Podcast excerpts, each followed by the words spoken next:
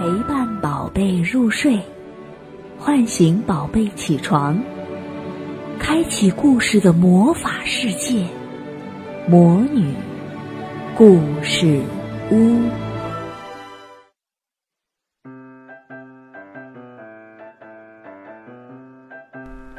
嗨，小朋友们，今天小魔女要给你们讲故事。长腿，你你对着这说，大长腿，大长腿，苏珊娜，大长腿，苏珊娜，嗯，大长腿苏珊娜的故事。苏珊娜还很小的时候，个头就已经长得很高了。她一直生活在一个孤儿院里，别的孩子都不喜欢她，因为她家她跟大家长得太不一样了。怎么不一样了？她腿长太长了，嗯，那么长，身材那么高。苏珊娜想要是没有这双恼人的长腿就好了。现在完成一些最简单的事情对她来说都是壮举啊！穿袜子不好穿，骑车子不好骑。苏珊娜希望慢慢的等她长大一点的时候，她的双腿能够恢复到正常的比例，但是事与愿违。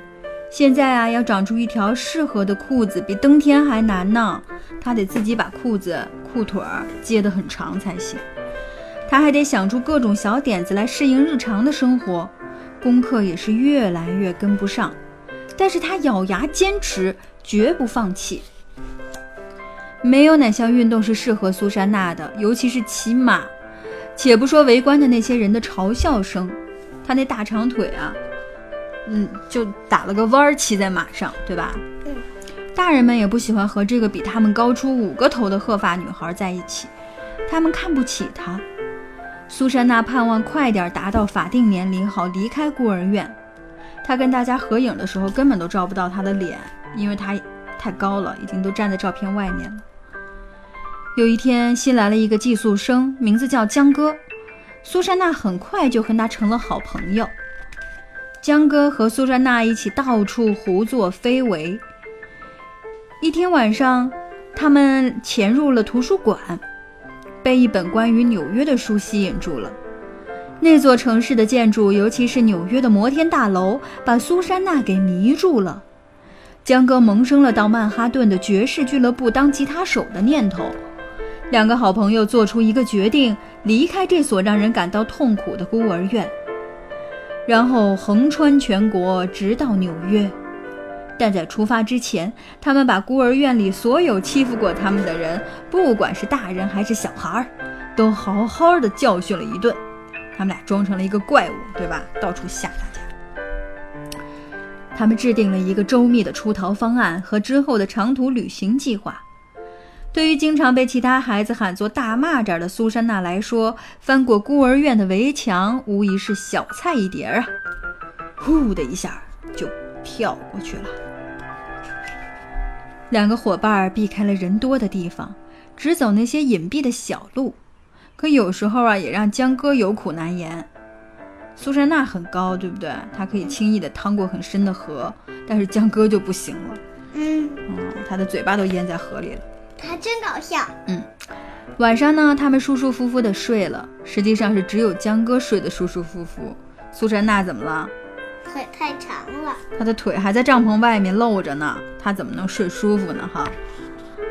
可是没过多久，悲剧就发生了。可怕的龙卷风突然来临了，所经之处一切都遭到了毁灭。苏珊娜紧紧地用她的腿扣住了一棵大树，可是江哥却被刮到了半空中。不知去向。苏珊娜醒来的时候，发现自己睡在一对流浪艺人夫妇的大篷车里。那对夫妇，女的叫奥尔加，男的叫内斯托。在发现苏珊娜时，他已经奄奄一息，他们便收留了她。苏珊娜想，江哥或许会希望她去纽约，因为那是他们梦想的城市。这对流浪艺人说：“可以把它捎到纽约的附近。”接着，苏珊娜就跟着这个奇奇怪怪马戏团的大篷车出发了。她跟奥尔加和内斯托相处的非常的好，她还利用她的特长和长颈鹿表演了节目。一同旅行了几个月之后啊，三个朋友就要分别了。他们依依不舍，但是承诺会早日相见。苏珊娜得继续她的旅程了，前往目的地纽约。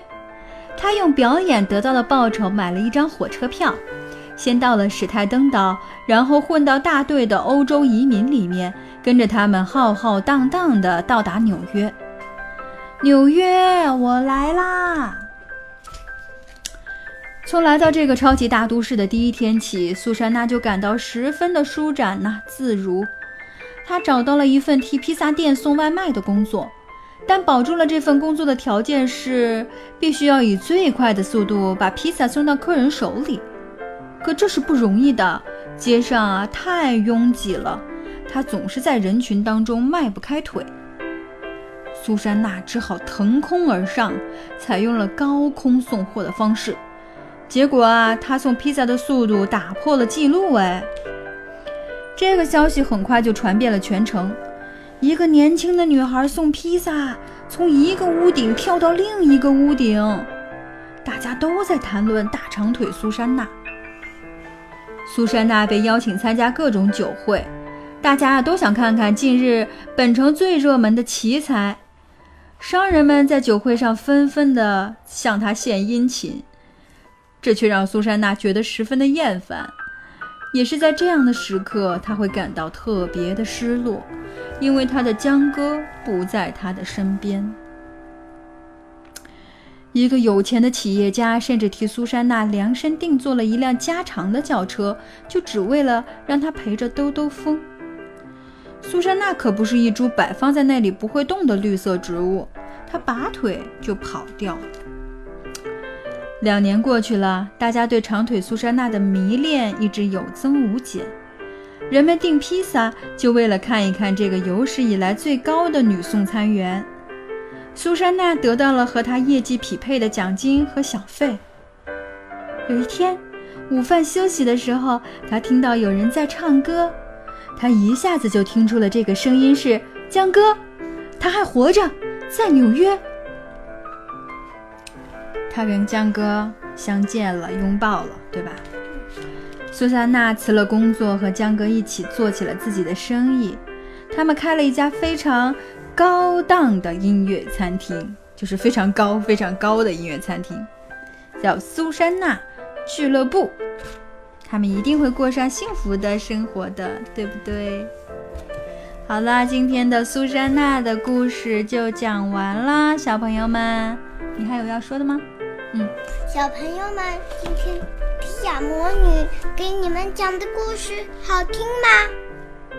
嗯，要说再见了，再见喽，小朋友们，下次听蒂亚魔女讲下一个故事，再见。